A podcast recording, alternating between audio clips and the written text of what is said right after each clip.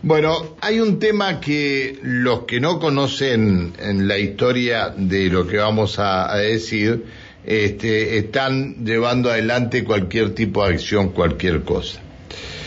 Eh, ustedes saben que la estación de piscicultura es un centro dedicado a la producción de alevinos de truchas, un lugar ideal para visitar en familia y con instituciones educativas 4.000 alumnos por año más o menos van a visitar la, este, este centro de piscicultura eh, para que aprendan todos el funcionamiento.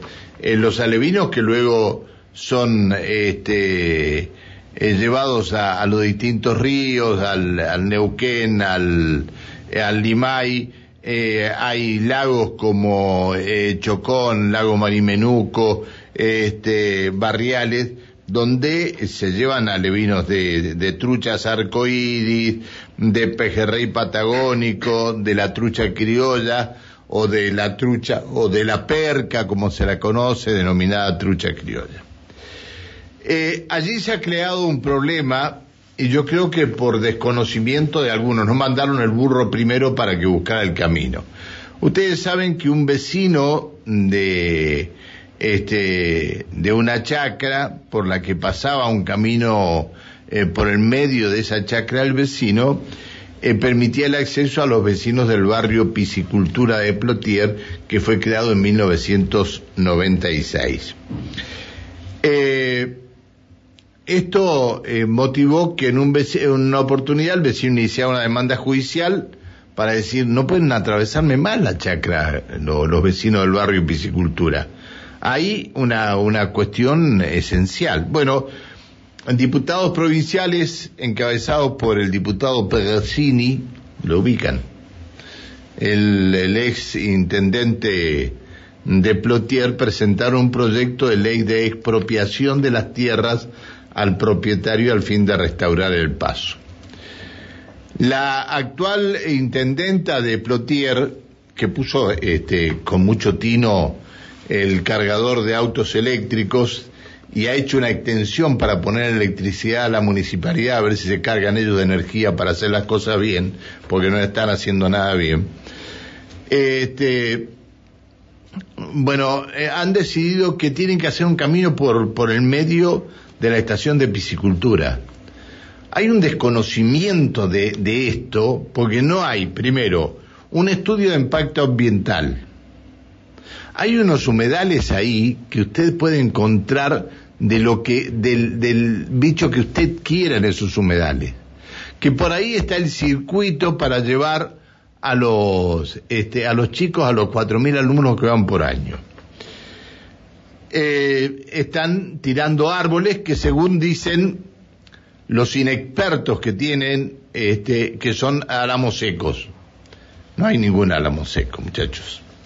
Eh, los álamos siempre tienen algunas ramas secas, pero lo cierto es que están haciendo un desastre eh, en, esto, en esto que se comenzó a construir en el año 1920. Ah. La estación de piscicultura se comenzó a construir en 1920 y hay un desconocimiento total. Este, eh, vamos a hablar de todo esto de una persona que trabajó muchos años en el COPADE y que está a cargo de esta estación de piscicultura. Y me refiero al ingeniero Álvaro Villegas. Ingeniero Villegas, ¿cómo le va? Buen día. Eh, buen día, Pancho, para usted y toda su audiencia. Muchas gracias por atendernos.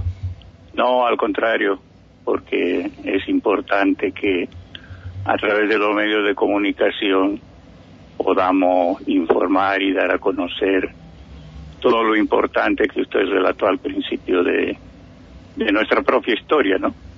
Claro, este... destino vamos a, dar con ello. Ya, ya arrancaron árboles, ya arrancaron álamos y toda y todo y algunas otras especies que hay allí en la entrada de piscicultura. No, no, todavía no, porque nos opusimos. Han hecho algo sí, límite de la piscicultura con el con un brazo del río pero no eh, le pedimos y reiteramos a la a la municipalidad y a nuestras autoridades eh, provinciales de lo importante y necesario primero es hacer un ordenamiento territorial integral de conectividad para la ciudad de Plotier. Después, eh, en función de ese ordenamiento territorial, ver las posibilidades de desarrollo que tiene el sector para nosotros es un polo de desarrollo económico sustentable basado en nuestra historia. A ver, habló justo usted. Este, un ex gobernador de la provincia nació en ese lugar, ¿no? El ingeniero Salvatori eh, nació en ese lugar. Eh, el ingeniero Salvatori, eh, ex gobernador, ex senador, autor. Ex diputado. Ex diputado. fue autor de la Ley Nacional 2490 que vincula al uso de las energías alternativas. Le hago un reconto bien chiquitito. El bombeo de riego se aprueba en el Senado en el 1908 para que Neuquén, una vez que había llegado el ferrocarril y trasladado la, la capital de Chomalalaca, ¿de qué iba a vivir? Y el bombeo salía de, la, de donde lo que es hoy la planta de piscicultura. Pero está ahí, está el edificio. Eso es lo que nosotros decimos, es nuestra historia, es lo que dio inicio a la actividad económica del lugar donde vivimos. Eh, eso funcionó hasta 1941 cuando también los visionarios crean la piscicultura para darle uso a lo que ya no se utilizaba del bombeo y al crear la piscicultura, Pancho, se crea el primer eslabón de un factor económico tan importante como el Neuquén para la pesca. De ahí nace el producto pesca que tiene su impronta en Junín, en el sur de la pesca de la trucha y genera puestos de trabajo y divisas. ¿Alguien de los que alguien de los que fue de la municipalidad eh, conocía esto? Eh, ¿Conocía la, la historia de, de, de, lo que es este en piscicultura y en Plotier? Yo entiendo que no, porque no se puede avasallar ciento y pico años de historia de esa manera. O sea, hoy por hoy nosotros no tenemos un, un, plano que nos diga, eh, pretendemos esto de este lugar a este lugar y nosotros contestamos, ¿y dónde estacionamos? Si hoy lo, el poco lugar que tenemos apenas pueden entrar los colectivos o, o las tráficos donde van los, los niños como parte esencial. Bien, bien. Aparte, este, ustedes producen cuántos alevinos al año, más o menos, para. Ahora, ahora está, digamos, un poco parado por la esto de la pandemia uh -huh. eh, y más estos últimos cuatro años se está haciendo con fines educativos porque ahí de verdad tenemos la plataforma presencial donde los niños ven el proceso de la fecundación y como dice un compañero, el inicio de la luz de la vida. Se inicia la fecundación, los niños hacen la parte presencial, luego tienen un periodo de cría de cuatro, tres, cuatro meses y luego los niños van a la costa de los ríos claro. hacer ellos la siembra. Claro. Como una manera de renovación. Y esto, Pancho, tiene mucho de, de la historia de muchos jóvenes que te dicen, yo cuando era chico, he ido a la escuela, quiero llevar, he ido a la piscina, quiero llevar a mi hijo. Este, este, ingeniero, eh, yo llevé a mis hijos para que conocieran y estuvieron, estuvimos toda, todo un, un domingo en la tarde, recuerdo, y al, al, fin de semana siguiente me dijeron mis hijos, podemos ir de vuelta porque queremos tomar nota de todo, no habían tomado nota ese día de nada y al, al fin de semana siguiente tuvimos que ir y estuvimos tres horas recorriendo todo el, el toda la, la lo, lo, lo, que es la, si se quiere la escuela, allí donde le enseñan a los niños un montón de cosas. Este, sí. Ahí funcionó la primera escuela de Plotier la, la hoy número 60. O sea, tiene un, un, bagaje vinculado a la educación de este, que antes que se llamó Neuquén. Eh, Eh, es un lugar único, uno trabaja con distintas provincias y por eso estamos consolidando el Centro de Educación Ambiental, porque nos une nuestra historia, nuestro pasado, hoy nuestro presente, cuánto necesitan los niños tener en contacto directo con un brazo del río del Neuquén donde se le explica la flora, la fauna. Ahora, y pensar que hay funcionarios provinciales con muchos años en, la provincia, ¿no? Como el caso de, de Jorge Lara, como el caso de Carvalho de Recursos Hídricos, que han dado el visto bueno para que se construya esta calle sin tener en cuenta el impacto ambiental que esto va a ocasionar. Es que no hay impacto ambiental para hacer esto, ¿no? Eh, no, nosotros no, no lo tenemos y creemos que que no es no, no lo han hecho, si no no hay no hay un, un, un estudio de impacto ambiental. No, no. Ayer averigüé y me dijeron, no, no hay ningún estudio de impacto ambiental. Pero tanto les preocupa una calle, me dijeron. ¿Cómo tanto? No, nos preocupa eh, este piscicultura, esto es lo que nos preocupa. Sus eh, casas de adobe, porque son casas todas de adobe, todas las construcciones son de adobe, por el tiempo que tienen, porque es la historia de Neuquén. Claro. No, pero nadie lo entiende, lo que pasa que este, y el, yo lo siento, lo lamento por el barrio este, de piscicultura que está atrás, pero tienen que hacer tres kilómetros o cuatro kilómetros más para llegar a Plotier o salir a la ruta. No tienen que hacer mucho más. Exactamente, o sea, en el balance no es justo por las generaciones que vienen alterar algo que ya viene más de 100 años y que va a ser una riqueza inconmensurable porque Pancho, ¿qué nos está quedando del Neuquén de antes? Nada, si el edificio del EU5 que fue declarado edificio histórico lo tiraron abajo. Le digo porque este, me tocó vivirlo. El de la empresa Otto eh, Neumann que estaba a la vuelta en la diagonal 25 de mayo, que también fue declarado edificio histórico, lo tiraron, lo, pero lo, ya no existe más. Es decir, hay, hay, nadie cuidó nada acá, no les importa a nadie la historia porque no la conocen. Este es el problema más grave.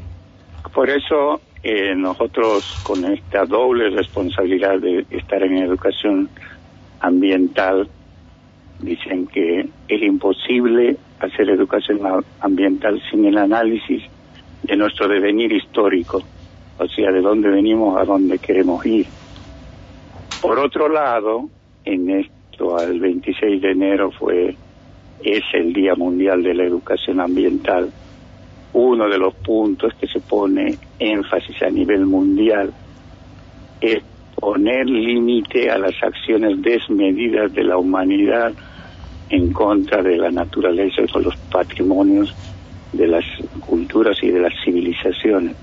Nosotros estamos haciendo exactamente eso queremos que se preserve como un ámbito educativo, no porque se nos ocurre. Nosotros no tenemos la culpa que ahí el producto pesca se haya iniciado, que ahí haya nacido el ingeniero Salvatore, creador del COPADE y de todas las leyes, que ahí haya funcionado la primera escuela, que todavía quedan manzanos que le han dado nombre a esta tierra, antes se decía el Neuquén, la tierra de los manzaneros, porque los escritos de los curas que trajeron la manzana dicen, acá los manzanos se asilvestraron mejor que del lugar donde vivían. Los pueblos originarios los tomaron como propio, por eso se decía este territorio Achaihueque y sus manzaneros. Hay todavía plantas ahí, esas chiquititas, antes de que viniera la red de licios y la grani. Ahora hay otras variedades. Nadie, pero quiere que le diga una cosa, nadie de todos los que han dado autorizaciones para esto conocen la historia real de esto. Es una pena, es una pena que hayan dado autorización para construir la calle sin tener, sin tener siquiera este, un estudio de impacto ambiental es una vergüenza que tú, o ingeniero, se nos termina el tiempo. le quiero agradecer profundamente que nos haya atendido eh, y que estaremos con ustedes. Usted tiene mi teléfono particular y ante cualquier situación nos pega una llamadita. Eh, sí, estamos siguiendo. Nosotros a la intendenta le enviamos el 13 de octubre una eh, una nota pidiéndole la conformación de equipos de trabajo. Creemos en el conocimiento, creemos en el respeto de la historia, creemos en los derechos de los ciudadanos a, a saber qué se hace con el bien público, porque esa tierra no es ni de la provincia ni de eh, de la municipalidad. Es patrimonio, es patrimonio de todos los neuquinos eso. Exactamente. Entonces, eh, seguir los caminos normales para decir nosotros por qué no es conveniente para nosotros y para las generaciones que vienen eh, deteriorar este bien cultural.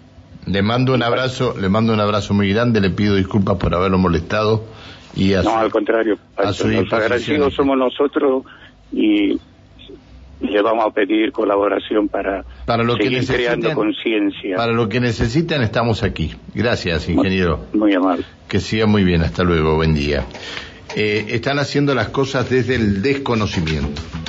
Si tuvieran conocimiento realmente de lo que tienen que hacer o de esto, de lo que significa piscicultura para Neuquén, esto lo hermosarían. Esto me hace acordar a la casa de Talero, me hace acordar a tantas otras cosas que, bueno, eh, 628, dale, dale.